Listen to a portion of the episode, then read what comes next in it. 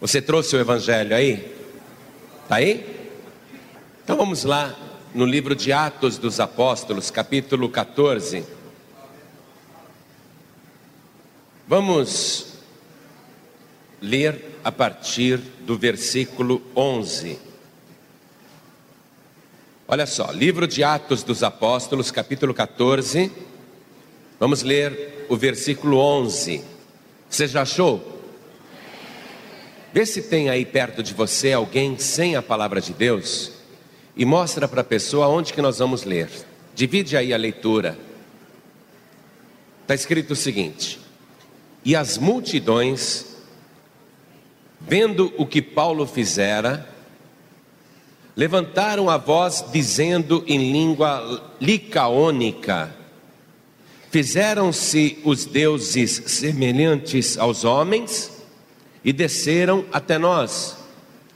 E chamavam Júpiter a Barnabé e Mercúrio a Paulo, porque este era o que falava. Amém? Eu vou reler, preste atenção. Paulo fez um milagre. Foi uma coisa que deixou a cidade abismada. Muita gente se reuniu por causa daquele milagre. Então as multidões, vendo o que Paulo fizera, levantaram a voz dizendo em língua licaônica, essa é uma língua antiga, já morta, mas era a língua daquele lugar, porque a cidade se chamava Listra. E eles falavam esse idioma. E no idioma licaônico, eles começaram a fazer afirmações. E a principal afirmação era essa: Fizeram-se os deuses semelhantes aos homens e desceram até nós. E chamavam Júpiter a Barnabé e Mercúrio a Paulo, porque este era o que falava. Agora vou ler mais uma vez, e cada pessoa que está comigo aqui na sede da Paz e Vida do Rio de Janeiro repete em seguida. Vamos lá. E as multidões. Quero toda a multidão, vamos lá. E as multidões ah, agora sim. E as multidões, vendo o que Paulo fizera, levantaram a voz, dizendo em língua licaônica: Fizeram-se os deuses semelhantes aos homens e desceram até nós. E chamavam Júpiter a Barnabé e Mercúrio a Paulo, porque este era o que falava. Amém. Nós vamos entrar numa história que aconteceu lá pelo ano 48 da era atual. Aproximadamente aí uns 18 anos depois de Jesus ter subido aos céus, que como você sabe há um erro no calendário gregoriano. Então, Jesus não estava mais na terra, já tinha subido aos céus e já tinha mais de uma década, mais de 15 anos, que os apóstolos estavam pregando o evangelho em todo o mundo antigo, anunciando a palavra de Deus, anunciando que só Jesus é Salvador.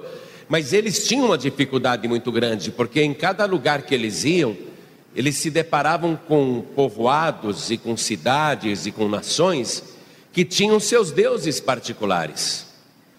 E o que mais havia naquela época eram deuses pagãos. Seria difícil anunciar para as pessoas acostumadas com a crendice um Salvador que morreu na cruz e ressuscitou e subiu aos céus, filho do Deus invisível. Seria difícil anunciar isso. Ainda mais sem rádio, sem televisão, sem correio, sem transporte, sem avião, sem trem, sem ônibus, sem metrô, sem veículos, nada. Seria muito difícil, mas eles estão fazendo o trabalho. E é interessante que Deus vai empurrando os apóstolos para pregarem, não porque eles querem ir. Deus vai empurrando os apóstolos por todo mundo através de perseguição. A coisa está feia numa cidade, foge para outra. Mas chegava noutra cidade e começava a pregar também. Aí levantava uma perseguição lá, eles corriam para outra cidade. E assim foram evangelizando os povos.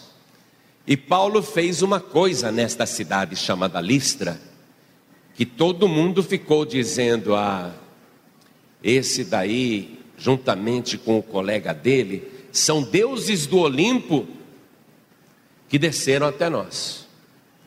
Júpiter, que é o nome romano do deus grego Zeus, seria a divindade maior, seria o deus mais poderoso da mitologia antiga. E esse outro aqui, que seria o mais simples, não é? O Mercúrio, porque era um mensageiro na mitologia grega, o nome dele é Hermes, ele é o, o deus mensageiro, é o padroeiro dos viajantes, ele é o padroeiro dos comerciantes e ele é o padroeiro dos ladrões. Até os ladrões tinham um santo protetor que era o Mercúrio. Então eles estão olhando para esses dois homens e dizendo: Olha, Júpiter e Mercúrio, porque Júpiter, do nosso sistema solar, é o maior planeta. Para você ter uma ideia de como Júpiter é grande, se Júpiter fosse oco, caberiam dentro dele mil planetas Terra. Você imagina o tamanho de Júpiter. Por isso que eles dizem: Ah, Júpiter, então é o Deus maior, não é? É o Deus dos deuses. E Mercúrio é o menor planeta do sistema solar. E ele seria então o mensageiro. Só que o povo daquela cidade está tão assim confuso com esse negócio, com essa crendice, com essa idolatria, que eles inverteram o papel. Veja só, Paulo que falava seria o Mercúrio, o menor. E o Barnabé que não falava nada seria Júpiter, o deus Júpiter. E nós sabemos que Paulo é maior que Barnabé, porque Paulo, sem dúvida nenhuma, foi o maior evangelista de todos os tempos. Então eles estão com uma situação ali complicada. Vamos ver como é que eles vão sair dessa. Nós estamos retornando no tempo, nós estamos voltando para o primeiro século da era cristã, e eles estão com abacaxi nas mãos agora, e eu vou contar tudo o que aconteceu. Você crê que esta é a palavra de Deus? Quem acredita? Levante a mão. Você quer ouvir a palavra de Deus? Então desocupe as tuas mãos e vamos dar a melhor salva de palmas possível para esta santa palavra. Isso, coisa linda, parabéns. Que coisa bonita.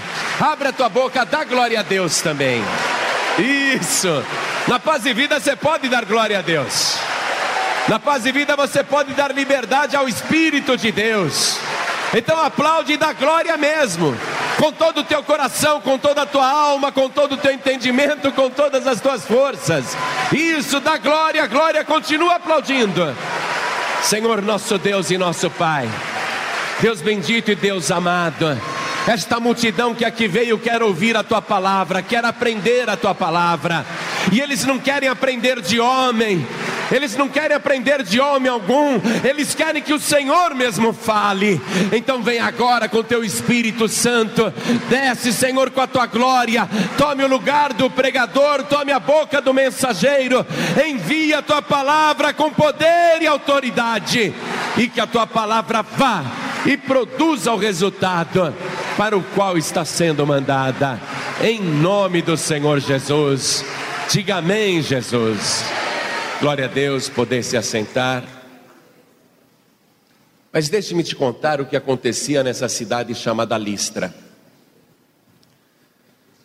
Logo na entrada da cidade, tinha um templo dedicado ao deus Júpiter. Esse é o nome romano desse deus. Os romanos também acreditavam em Júpiter. Os gregos os chamavam de Hermes. Esse deus Júpiter, ele era representado por um ídolo que tinha asas nos pés, um capacete, e ele por isso é chamado de mensageiro de Zeus, que é o nome então desse que seria o maior de todos os deuses, Júpiter.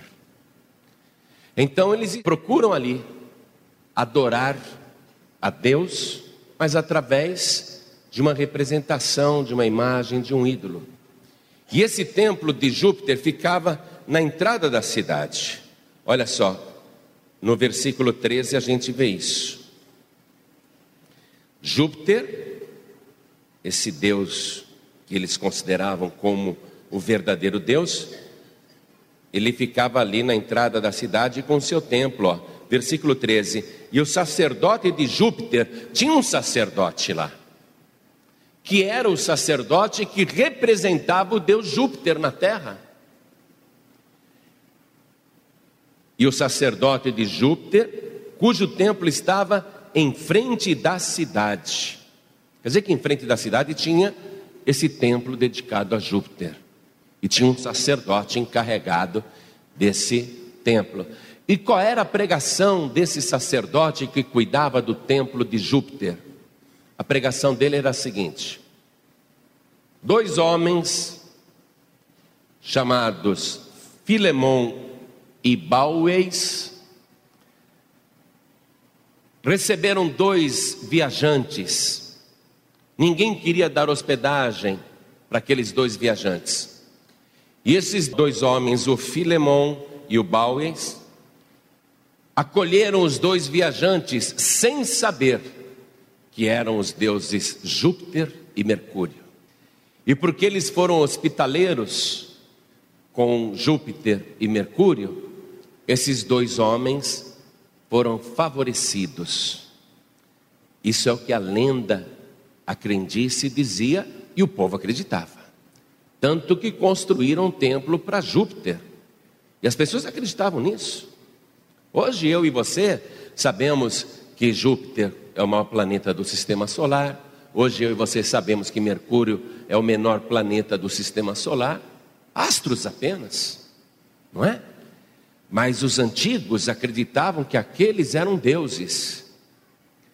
Então o sacerdote de Júpiter que cuidava desse templo na entrada da cidade, vivia dizendo para as pessoas: vocês têm que ser hospitaleiros com os viajantes, porque de repente vai chegar aqui o deus Júpiter e o deus Mercúrio, e quem for atencioso, generoso, bondoso e hospitaleiro, também poderá ser favorecido como Filemão e Bauers foram no passado. Então, essa era uma cidade hospitaleira. Talvez por ser uma cidade hospitaleira, é que Paulo e Barnabé fugiram para lá quando estavam sendo perseguidos numa outra cidade.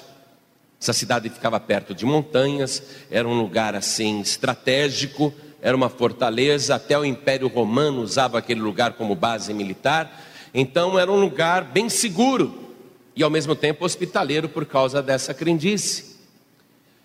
Paulo e Barnabé fugiram para Listra. Viram lá a crendice do povo, a superstição religiosa, e começaram a pregar o Evangelho. Começaram a fazer o que eles só faziam por toda parte em que andavam. Começaram a anunciar a Deus e a Jesus Cristo. E diz aqui, este mesmo capítulo 14, que Paulo e Barnabé estavam passando num lugar e viram um homem que era paralítico desde o ventre da mãe.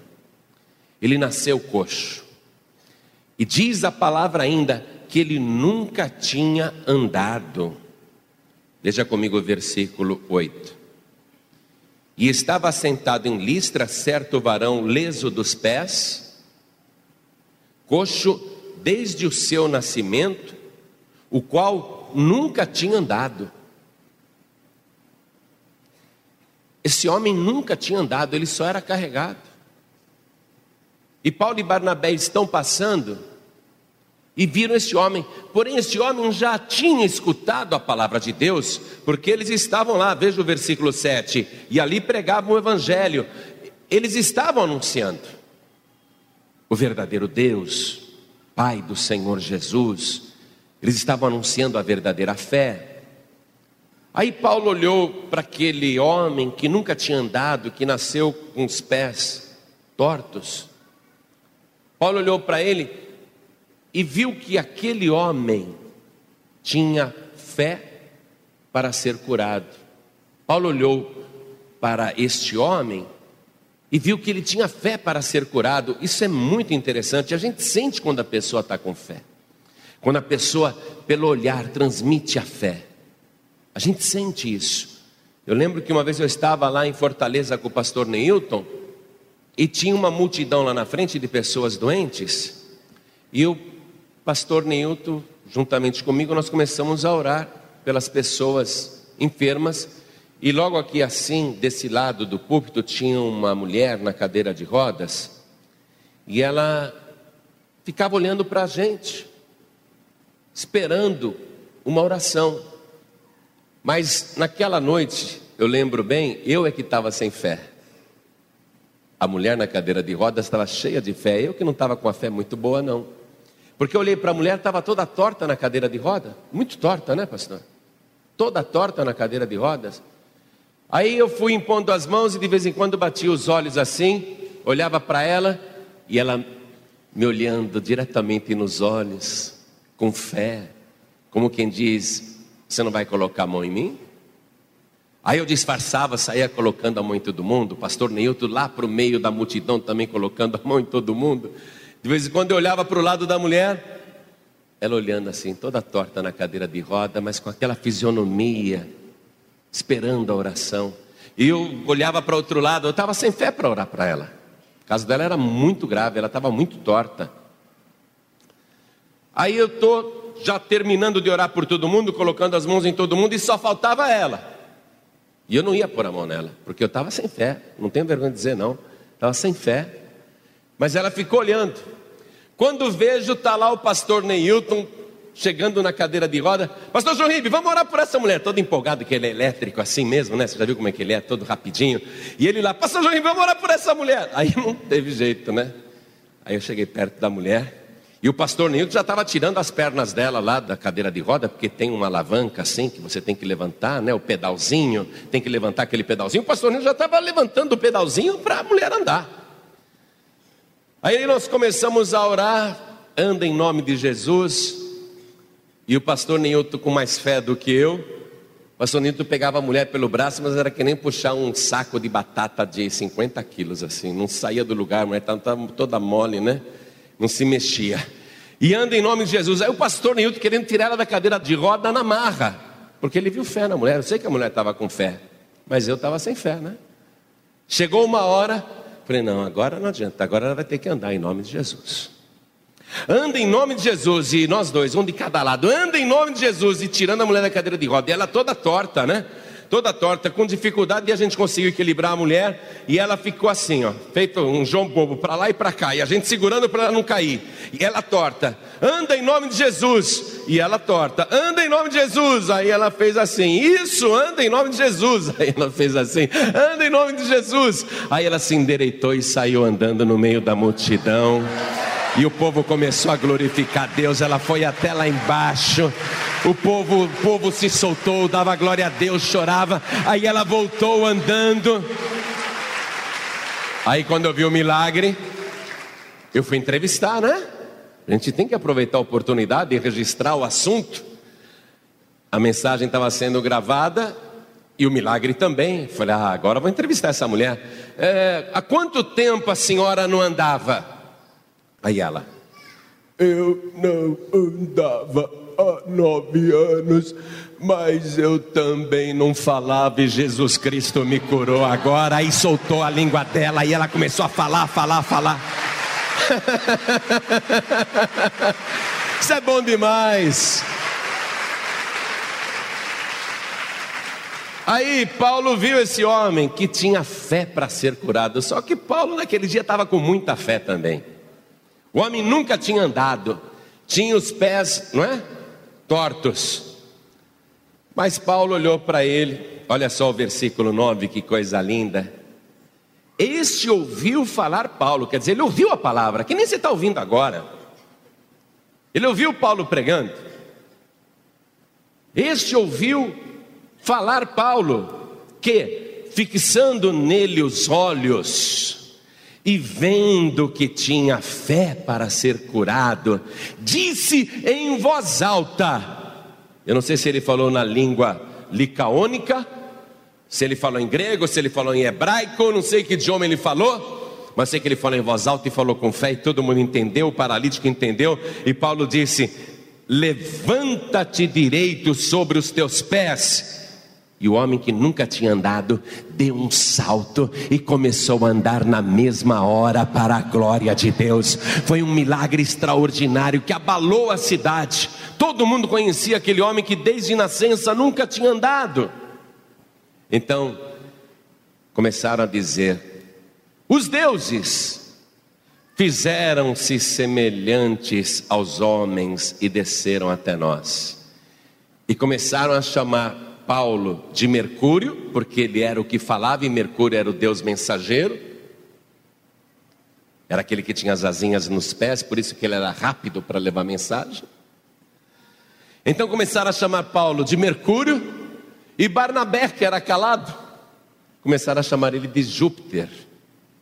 Então Paulo seria o mensageiro do deus Júpiter. E Paulo não estava ali como mensageiro do deus Júpiter. E Paulo não queria que a glória daquele milagre fosse concedido a um Deus pagão, porque Paulo não estava ali em nome de Júpiter, mas em nome do nosso Senhor e Salvador Jesus Cristo, o que tem todo o poder no céu e na terra. Ele não podia permitir que as pessoas fossem enganadas. Aí o sacerdote de Júpiter, aquele templo grande que ficava na entrada da cidade, quando correu a notícia de que o próprio Júpiter e Mercúrio estavam na cidade, todos queriam fazer gentilezas para Paulo e Barnabé, porque a crendice dizia que quem fosse bem hospitaleiro seria favorecido pelos deuses. Então todos queriam fazer gentilezas para Paulo e Barnabé, queriam honrá-los. E o próprio sacerdote de Júpiter, que se dizia o representante do deus Júpiter na terra, ele pegou bois, touros e muitas flores grinaldas, aquelas coroas bonitas, e levou os bois até onde Paulo e Barnabé estavam.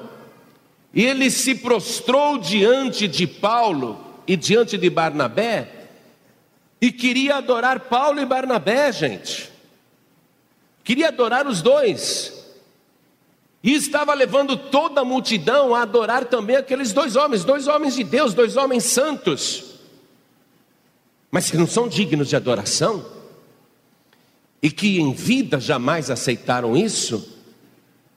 Paulo, principalmente, ficou tão desgostoso com aquela superstição, com aquela crendice, que ele rasgou a, as vestes, diz a palavra de Deus, que ele rasgou as vestes. Esse é um costume judaico para demonstrar tristeza, inconformismo. Como é que pode? Essa multidão achando que eu sou Mercúrio, e essa multidão achando que Barnabé é Júpiter, e essa multidão nos adorando como se nós fôssemos dignos de adoração, e essa multidão querendo oferecer sacrifícios. Então Paulo rasgou as vestes, ele não se conformava com aquilo, porque como judeu, como judeu, como homem de Deus, ele sabe que só Deus deve ser adorado. Nós não podemos adorar qualquer outra pessoa. Paulo rasgou as vestes. O que é que vocês estão fazendo? Ele começou a protestar com a multidão. Vocês estão loucos. Aí ele diz uma coisa aqui que eu quero me aprofundar um pouquinho com você. Vamos no versículo 15. Estou em Atos dos Apóstolos, capítulo 14, versículo 15. Paulo falando com as multidões: Varões, por que fazeis essas coisas? Nós também somos homens como vós, sujeitos às mesmas paixões, isto é, às mesmas fraquezas, mesmos pecados. Nós somos homens como vós, sujeitos às mesmas paixões e vos anunciamos que vos convertais dessas vaidades ao Deus vivo, que fez o céu e a terra e o mar e tudo quanto há neles. Ele não quis receber adoração. Agora, o que me chama a atenção aqui é ele falar: vocês precisam se converter dessas vaidades e vos converterdes ao Deus vivo o que é que a palavra de Deus chama de vaidade? O que, que Paulo está querendo dizer ou tentando dizer para aquela multidão? O que, que ele chama de vaidades? A gente sempre associa vaidade com uma pessoa que gosta de se arrumar. Ah, ela é vaidosa, ele é vaidoso, não é? Tem muita vaidade. A gente pensa nisso, né? Questão de beleza. de estética, de arrumação, mas não é nada disso. A palavra vaidade quer dizer uma coisa vã. Vã. A palavra vaidade vem de vão, coisa que não presta para nada, coisa sem préstimo nenhum, coisa fútil, coisa inútil. Paulo poderia, naquela hora, dizer: gente, é o seguinte, vocês sempre adoraram Zeus, mas eu vim falar de Deus. Mas Zeus e Deus é a mesma coisa, Paulo podia falar isso. É só nome diferente, Paulo podia falar isso. Mercúrio, vocês consideram um mensageiro, mas eu não estou falando de Mercúrio, estou falando de Jesus, mas é a mesma coisa. Na crença de vocês é a mesma coisa. Como muitas religiões hoje em dia fazem, pegando coisas da Umbanda e misturando com o cristianismo e dizendo que tal pessoa na Umbanda é a mesma do cristianismo e assim por diante. Paulo não aceitou essa fábula. Paulo não aceitou esse tipo de coisa. E por que, que ele não aceitou esse tipo de coisa? Porque aquela representação de Zeus e também de Mercúrio, essa representação do Deus Júpiter, o maior de todos, o Deus dos deuses, e essa representação de Mercúrio eram feitas através de ídolos.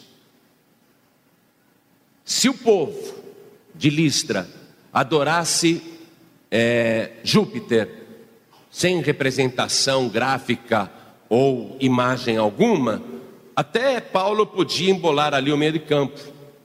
Mas eles tinham um ídolo de um homem com cabelo bem comprido, barba bem encaracolada, que representava o deus dos deuses, Júpiter. E eles tinham também um ídolo com este capacete na cabeça e asas no pé, que representava Mercúrio, e as pessoas adoravam os ídolos. Paulo então falou: vocês têm que se converter dessas vaidades, e vocês precisam se converter para o Deus verdadeiro, que criou os céus e a terra e tudo que neles há. Então, agora, vaidades, eu quero confirmar isso com você, porque quando Paulo chamou os ídolos de vaidade, ele está dizendo que os ídolos são vãos, que não têm utilidade alguma. E eu quero que você pesquise comigo agora para confirmar que realmente é disso que Paulo está falando. E Paulo está dizendo: vocês precisam se converter das vaidades para o Deus vivo. Agora vamos ver se ele está falando que realmente vaidades ele se refere a ídolos. Vamos comigo aqui no livro do profeta Jeremias, capítulo 10, versículo 3. Vamos fazer um estudo rapidamente. Livro do profeta Jeremias, capítulo 10. Vamos ler o versículo 3. Porque os costumes dos povos são vaidade. Olha como começa essa frase. Os costumes dos povos são vaidade. Vamos entender se está falando de ídolos mesmo. Os costumes religiosos dos povos são vaidade, quer dizer, não tem utilidade alguma, são vãos. Os costumes dos povos são vaidade, quer dizer, os ídolos são vãos, pois cortam do bosque um madeiro obra das mãos do artífice, com machado. Com prata e com ouro o enfeitam, né? Pegam um pedaço de madeira, cortam com machado, com prata e com ouro o enfeitam, com pregos e com martelos o firmam para que não se mova. São como a palmeira, obra torneada, mas não podem falar. Necessitam de quem os leve, porquanto não podem andar. Não tenhais receio deles, pois não podem fazer mal, nem tampouco têm poder de fazer bem. A palavra já está dizendo que os ídolos são vaidade. Não podem fazer mal e não podem fazer bem. E continuando, ninguém há semelhante a ti, ó Senhor, tu és grande e grande é o teu nome em força. Quem não te temeria a ti, ó Rei das nações? pois isso só a ti pertence. Porquanto entre todos os sábios das nações e em todo o seu reino, ninguém há semelhante a ti. Então a palavra já começa posicionando que os ídolos são vaidade. São fabricados de madeira e por mais enfeitados que estejam com ouro, eles estão pregados sobre o altar ali, e eles vão ser carregados porque não podem andar. não podem fazer bem nem fazer mal. Então, olha só, é a palavra de Deus que está dizendo. Quando Paulo disse, vocês precisam se converter dessas vaidades, eu não sou Mercúrio, e Barnabé não é Júpiter. Vocês adoram esses ídolos, esse templo enorme aí na entrada da cidade, mas isso tudo é vão. Vocês precisam se converter dessas coisas vãs, dessa vaidade. Vocês precisam se converter para o Deus vivo, o Deus verdadeiro. Quero que você vá comigo agora no livro do profeta Isaías, capítulo 44, versículo 6, porque agora não é o homem falando, aqui foi o profeta Jeremias explicando, mas agora nós vamos ouvir o próprio Deus falando. Acompanhe comigo, Isaías capítulo 44, versículo 6. Assim diz o Senhor, Rei de Israel e seu redentor. Ele se identifica, sou eu que estou falando. Eu sou o Senhor, eu sou o Rei, eu sou o Redentor, o Senhor dos exércitos. Eu sou o primeiro e eu sou o último, e fora de mim não há Deus. E quem chamará como eu e anunciará isso? E porá em ordem perante mim, desde que ordenei um povo eterno? Este que anuncia as coisas futuras e as que ainda hão de vir. Não vos assombreis nem temais, porventura desde então não vou-lo fiz ouvir e não vou-lo anunciei? Porque vós sois as minhas testemunhas. Há outro Deus além de mim? Não, não há outra rocha que eu conheça. E aí ele vai começar a falar que os que fabricam imagens e os próprios ídolos são vaidade. Agora é o próprio Deus falando isso. Escute. Todos os artífices de imagens, de escultura, são vaidade. Fazem coisas vãs, trabalham em vão, esculpem coisas vãs. São vaidade, todos, todos, amado. Quando diz todos, são todos. Isso quer dizer que não há uma imagem que seria santa enquanto outra não é santa. Todos os artífices de imagens de escultura são vaidade, e as suas coisas mais desejáveis são de nenhum préstimo. São de nenhum préstimo. E as suas mesmas testemunhas nada veem, nem entendem, para que eles sejam confundidos. Quem forma um Deus e funde uma imagem de escultura que é de nenhum préstimo? Eis que todos os seus seguidores ficarão confundidos, pois os mesmos artífices são dentre os homens. Ajuntem-se todos e levantem-se, assombrar-se-ão e serão juntamente confundidos. O ferreiro faz o machado e trabalha nas brasas e o forma com martelos e o lavra com a força do seu braço. Ele tem fome e a sua força falta e não bebe água e desfalece. O carpinteiro estende a régua e emprega a almagra e a plana com o cepilho e marca com o compasso e faz o seu Deus a semelhança de um homem. O que é que os licônios, o que é que os habitantes de Listra estavam dizendo? Fizeram-se os deuses semelhantes aos homens. Olha só, Olha a palavra de Deus dizendo: eles fazem o Deus a semelhança de um homem, segundo a forma de um homem, para ficar em casa. Tomou para si cedros, ou toma um cipreste, ou um carvalho, e esforça-se contra as árvores do bosque, planta um almeiro e a chuva faz crescer. Então servirão ao homem para queimar com isso se aquenta e cose o pão. Também faz um Deus e se prostra diante dele. Fabrica uma imagem de escultura e ajoelha diante dela.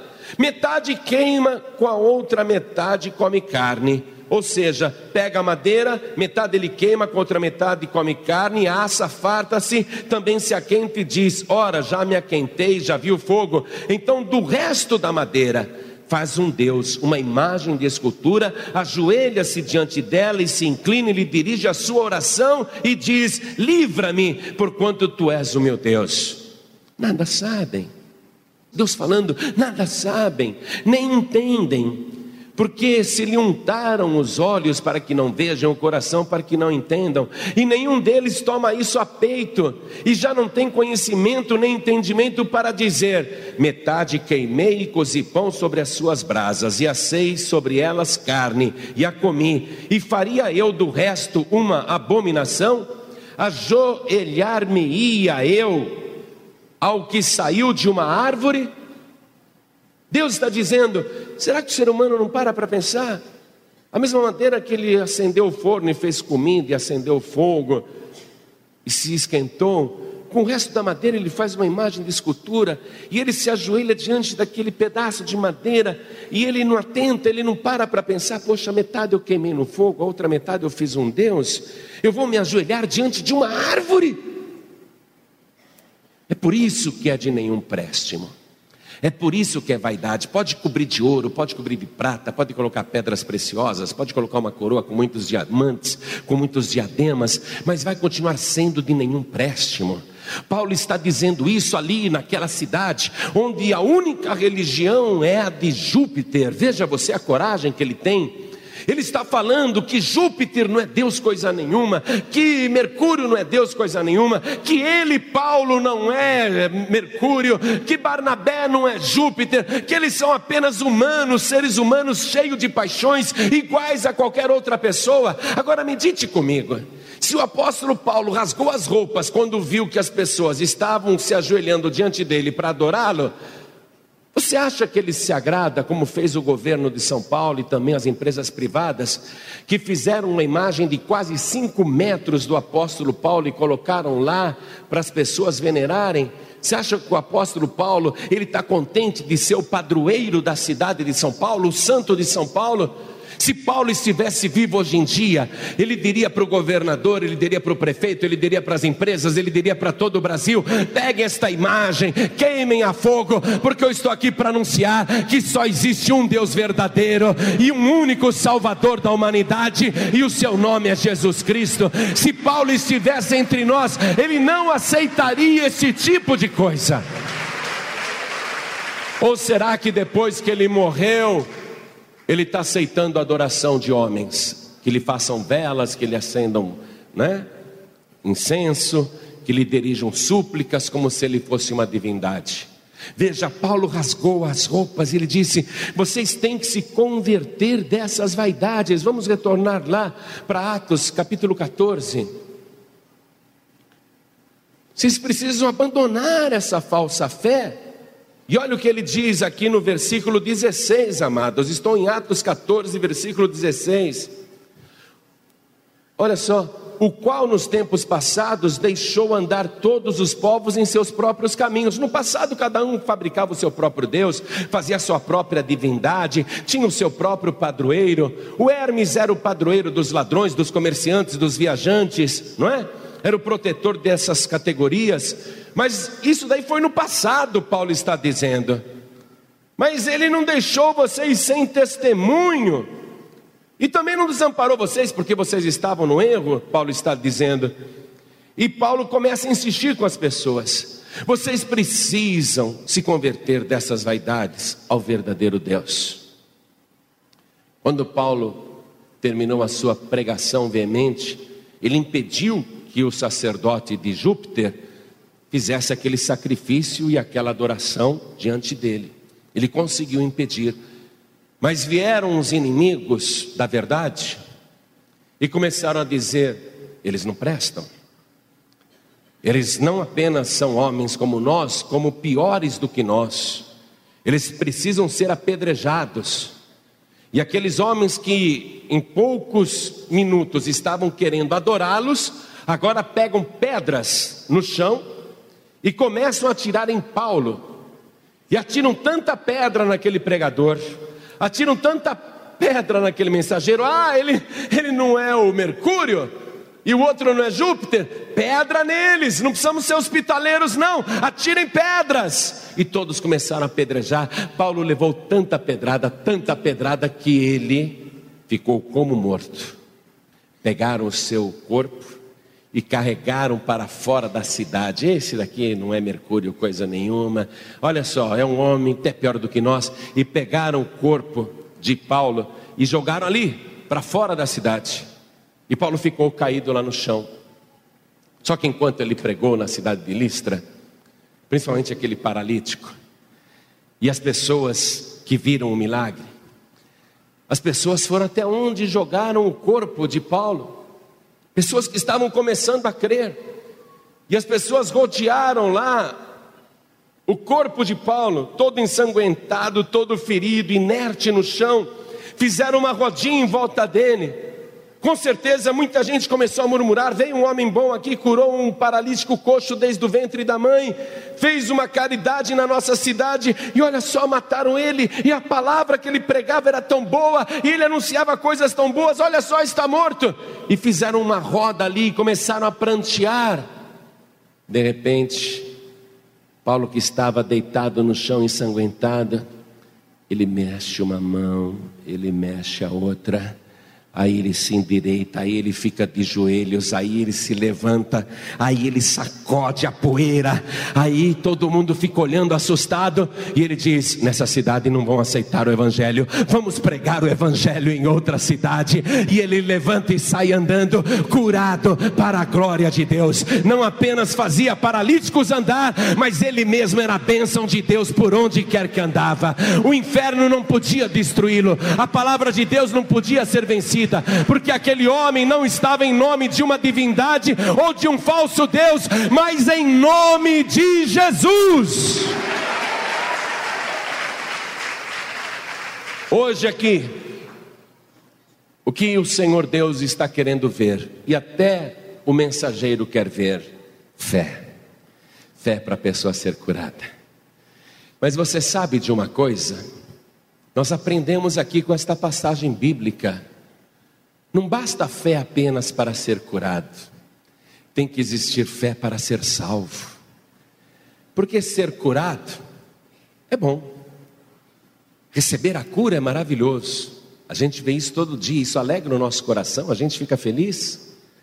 Mas o mais importante é a pessoa ter fé para ser salva.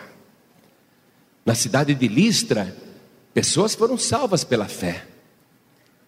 Primeiro, o paralítico teve fé para ser curado, mas eu tenho certeza que ele está entre as pessoas que tiveram fé para serem salvas, porque Paulo vai pregar em outras cidades, mas depois ele volta para Listra. Pensa que ele é medroso? Ele fugia de uma cidade não porque tinha medo de morrer, porque ele sabia que ninguém podia matá-lo. Ele fugia de uma cidade porque a palavra não era recebida. Mas agora ele retorna para Listra, e eu quero que você veja isso comigo. Vamos ler aqui, a partir do versículo 20. Mas rodeando os discípulos, levantou-se e entrou na cidade. Quer dizer, Paulo se levanta, não é? E no dia seguinte saiu com Barnabé para Derbe. E tendo anunciado o evangelho naquela cidade e feito muitos discípulos, voltaram para Listra, e Icônio e Antioquia, lugares onde ele já tinha sido perseguido e apanhado também.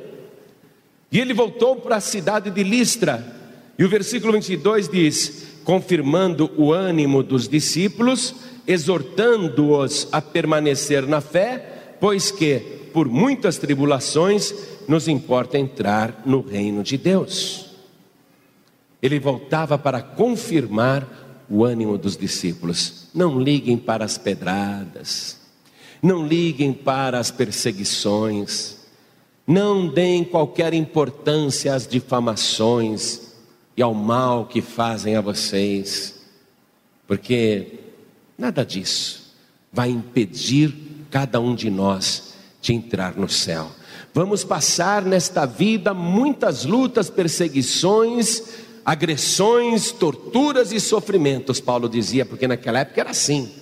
Hoje eu posso falar, eu tenho liberdade de, de expressão, a Constituição do Brasil me garante, eu não posso nem ser preso com tudo que eu falo. E ninguém vai me matar por causa disso também, porque eu prego, nem me apedrejar. Mas naquela época as pessoas eram apedrejadas, não precisava nem de julgamento. Mas Paulo dizia: mesmo com toda a luta, mesmo com toda dificuldade, mesmo que a cidade inteira se levante contra você, fique firme com Jesus, porque não existe outro Salvador da humanidade.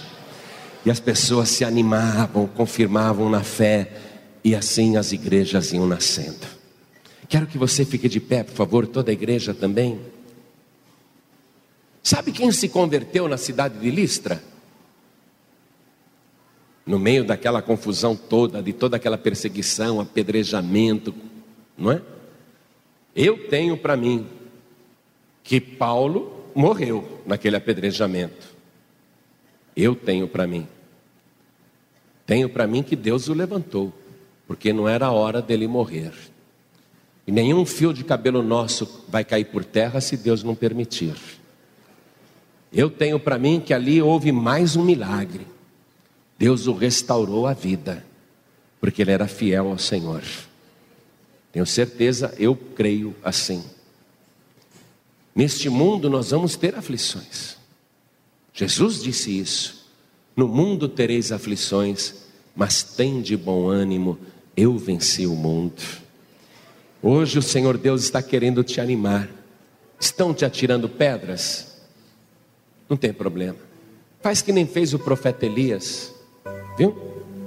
O profeta Elias pegou um monte de pedra e restaurou o altar de Deus.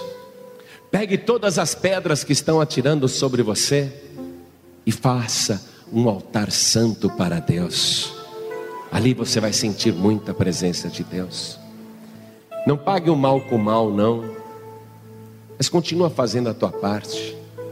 Continua servindo a este Deus porque Deus tem um projeto para você, que já é realidade, que você entre no céu. Deus já fez isto na tua vida, você só precisa perseverar, apesar das lutas, perseguições, calúnias, difamações, traições, mentiras e tudo mais que fizerem contra a tua vida.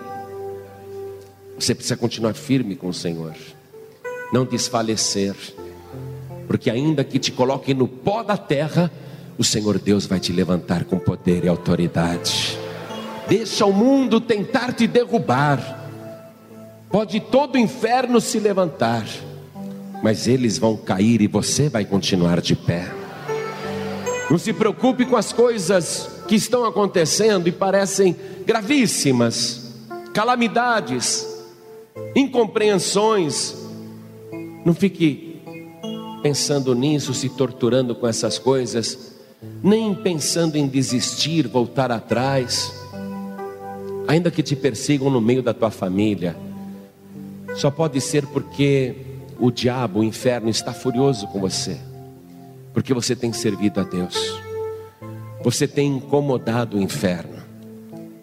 Muitos males estão tentando se levantar contra a tua vida, mas assim diz o Senhor: não temas, porque eu sou contigo.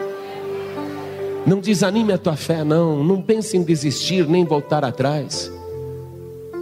A palavra de Deus hoje está te animando a ficar firme com o Senhor, porque ainda que hajam muitas tribulações, elas não nos impedirão de entrarmos na glória com o Senhor Jesus.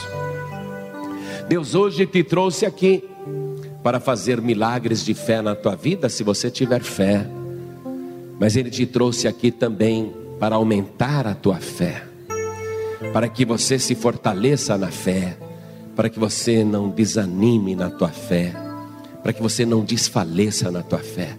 Paulo estava caído, quem olhasse para ele dizia: Ele está morto, ele morreu. Pode ser que muita gente naquela cidade se alegrou, ele morreu. Pode ser que muita gente esteja se alegrando, achando que você está acabado, acabada ainda que te vejam caído no pó da terra, eles vão ver você voltar por cima em nome do Senhor Jesus.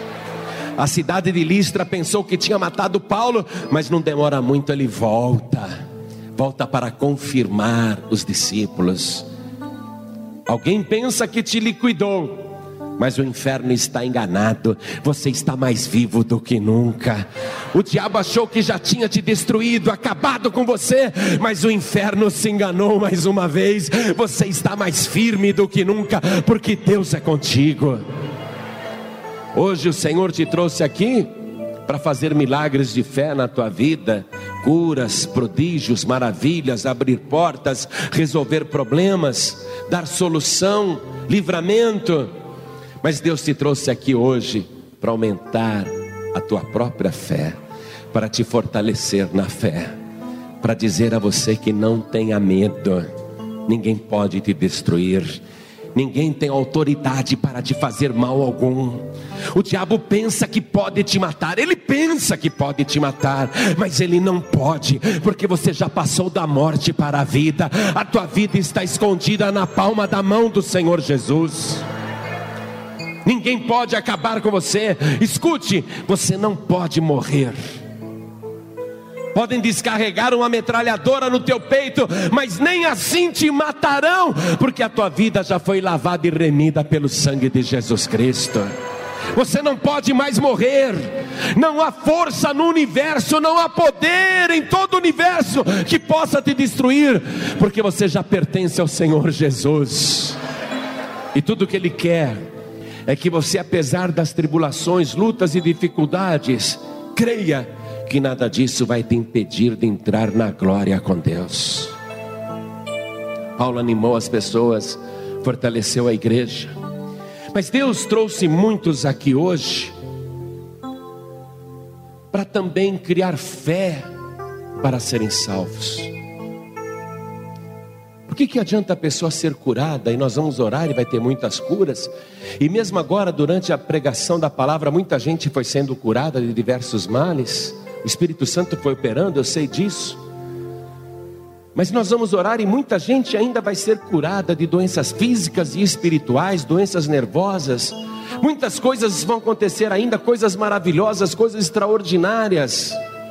Mas que adianta a pessoa receber milagres portentosos e perder a sua alma? Porque hoje Deus também quer criar em você fé para ser salvo. E Deus quer que você deixe as vaidades e se converta ao único e verdadeiro Deus. Porque aquelas vaidades são de valor algum, são de préstimo algum. Não está nelas fazer o bem, nem está nelas fazer o mal. Não servem para nada, são vãs. São vãs. O convite hoje é para que você se converta das vaidades para o Deus vivo e verdadeiro. Aquele que disse: Eu sou o Senhor e não há outro. Eu sou o primeiro e o último. E eu li isso para você lá no livro do profeta Isaías, no Antigo Testamento. Ele já dizendo: Eu sou o primeiro e o último. Não vai aparecer outro, não. Ele é o primeiro e o último, e é só Ele que salva. Assim diz o teu Deus, o teu Senhor, o teu Redentor. Para que você se converta a Ele, para que você entregue a tua vida e adore somente a Deus em espírito e em verdade, não fazendo aquela fusão religiosa de superstição com fé cristã, trocando de nomes, pessoas para dizer no candomblé é tal, na minha religião é tal, no cristianismo é tal, não isso, mas sendo claro como Paulo foi claro. Você tem que adorar o Deus vivo, o Deus invisível, Criador dos céus e da terra, adorá-lo em espírito e em verdade através do único redentor, do primeiro e o último, que é o nosso Senhor Jesus. O que Deus está querendo fazer aqui com muitos também, criar fé para a salvação. E esse é o maior de todos os milagres. Nos alegramos quando um paralítico anda, quando um cego enxerga. Mas o maior de todos os milagres é quando uma vida é arrancada das mãos sujas do diabo e o seu nome é escrito no livro da vida por obra única do nosso Senhor Jesus Cristo que verteu seu sangue na cruz do Calvário. Esse é o maior de todos os milagres, quando a pessoa tem fé no único redentor. E ele quer criar fé em muitos aqui para serem salvos, fé para a salvação. E se você tiver esta fé para a salvação, o Espírito Santo está olhando para você agora, para dizer: levanta-te, anda. Chega de ser paralítico espiritualmente, chega de ser coxo espiritualmente porque pior do que a paralisia física é a paralisia mental e espiritual. A pessoa que não consegue se mover porque ficou cega, não tem entendimento, os seus olhos estão untados, ela não consegue enxergar. A sua cegueira espiritual é muito grande, mas hoje Deus está criando fé para você ser salvo, para que você tenha um encontro com o verdadeiro Deus. E se você agora abraçar esta fé, este verdadeiro Deus, virá sobre a tua vida um poder sobrenatural, que no mesmo instante vai te limpar de todos os teus pecados. Peso na consciência vai desaparecer na hora. Sentimento de culpa e remorso vai desaparecer na hora. Tormentos e perturbações irão desaparecer. E Ele vai te dar vida abundante, vida transbordante, vida de verdade. Fé para ser salvo. Você tem ouvido a palavra de Deus? Você tem se apaixonado por Deus? E Deus também é apaixonado por você. E Deus agora quer tão somente que você declare oficialmente que não tem outro Deus, nem outra divindade, nem outro redentor, nem outro mediador a não ser o Senhor Jesus. Você tem fé para ser salvo? É isso que vai acontecer agora, fé para a salvação. Depois nós vamos orar com fé para curas, milagres, prodígios, etc. Mas agora é fé para a salvação, o maior de todos os milagres. Veja, veja a fé que teve aquele ladrão que morria ao lado direito da cruz de Jesus.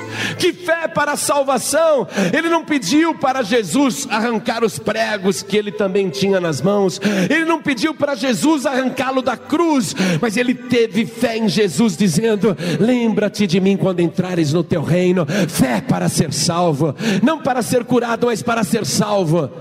E a sua fé foi respondida com uma palavra afirmativa de Jesus que disse: Ainda hoje, não um dia, nem no juízo final, mas ainda hoje estarás comigo no paraíso. Fé para ser salvo na hora.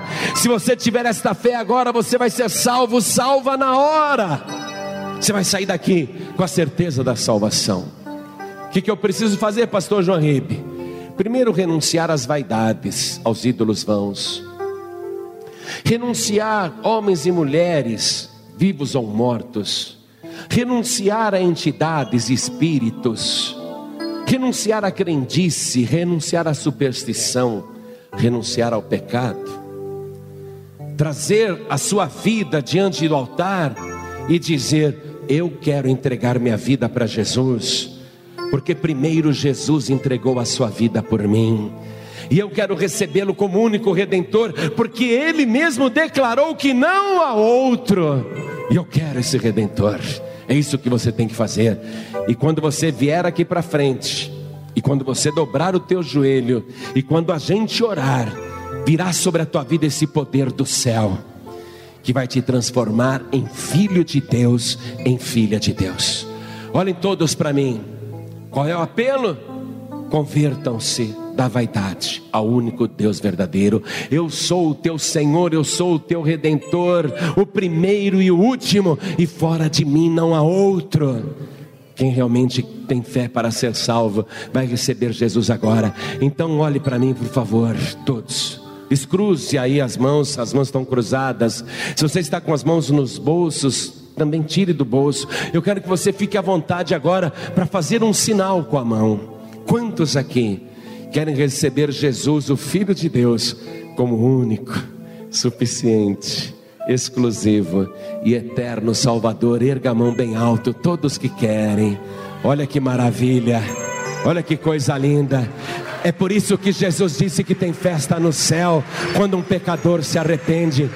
É festa na igreja, festa na terra e festa no céu. A única tristeza é lá no meio do inferno, mas aqui nós estamos alegres. Todos que ergueram as mãos, venham aqui para frente comigo, por favor, venham para cá. Peça licença peça licença e venha aqui para frente. E por cada vida que está chegando, vamos nos alegrar e aplaudir e glorificar o Senhor. Olha quanta gente chegando, olha que coisa maravilhosa. Vamos aplaudir, aplaudir. Podem apedrejar, podem metralhar, podem jogar na fossa, pode fazer o que quiser, mas a palavra de Deus não para, ela continua. Veja novos discípulos surgindo novos discípulos e discípulas surgindo. Eu quero chamar aqui na frente você que conhece a verdadeira fé, mas ultimamente está dividido entre a tua fé e o mundo. Você não tem tido firmeza para prosseguir nesta fé que salva. E Jesus disse: Quem perseverar até o fim será salvo.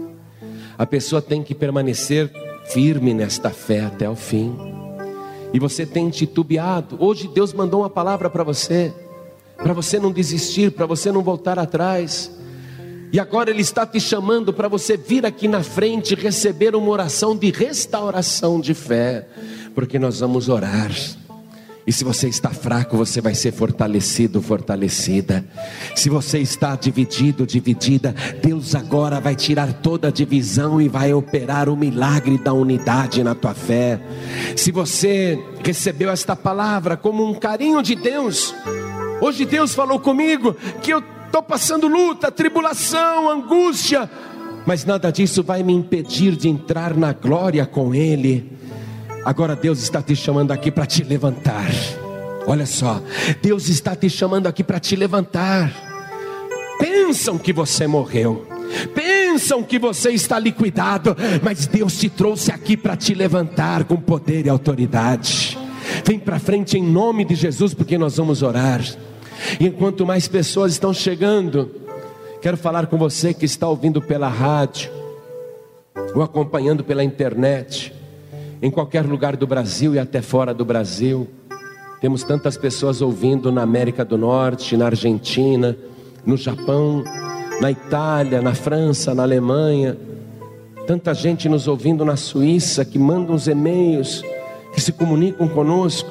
Você que está ouvindo essa mensagem pela internet, em qualquer lugar que você estiver, quer entregar a vida para Jesus ou voltar para Jesus, recebeu esta palavra?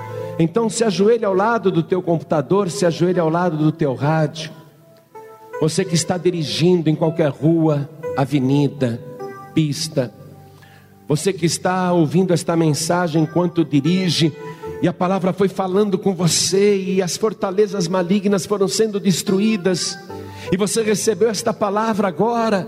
Quer entregar a vida para Jesus, quer voltar para Jesus, não precisa parar o teu veículo Tão somente reduz a velocidade, coloque a mão direita sobre o teu coração, porque nós vamos orar. E eu vou pedir para cada pessoa que está comigo aqui na sede da Paz e Vida do Rio de Janeiro, vou pedir para você que se ajoelhe aqui diante do altar, se ajoelhe comigo, também vou me ajoelhar. E eu sempre me ajoelho junto com o povo. Eu não aceito ninguém de joelhos na minha frente, para que o homem não cometa o pecado de achar que é alguma coisa. Nós estamos aqui para abençoar a tua vida. Se você puder ficar de joelhos, é melhor. Se você tiver condições de ajoelhar, coloque a mão direita sobre o teu coração. Ore assim comigo. E antes de você fazer essa oração, permita-me dizer o quanto que o Senhor te ama. Deus te ama muito. Ele te ama muito, Ele conhece o teu coração e Ele não abre mão de você. Ele enviou esta palavra para te salvar, é fé, para o maior de todos os milagres, o milagre da salvação. Ele te ama muito. Então, ore assim comigo, meu Deus e meu Pai, meu Deus bendito, meu Deus amado, eu ouvi a tua santa palavra e ela produziu fé para eu receber milagres eu recebi mais fé para me fortalecer, mas principalmente eu recebi fé para a salvação.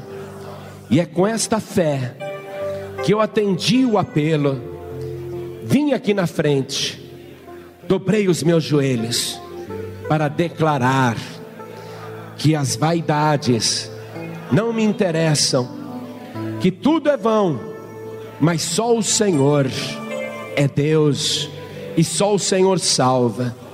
E agora, meu Pai, de joelhos, eu te peço perdão, apaga os meus pecados, limpa minha consciência das obras mortas, tira de mim todo sentimento de culpa, todo remorso, toda condenação, apaga minha culpa pelo sangue de Jesus, o meu único, suficiente e eterno Salvador, para todo sempre. Amém. Você acabou de receber as boas novas do Evangelho através de João Ribe Palharim. Um oferecimento dos pregadores do telhado. Participe da reunião de Paz e Vida. Para informações, acesse pazevida.org.br. Paz e Vida, lugar de gente feliz e ungida.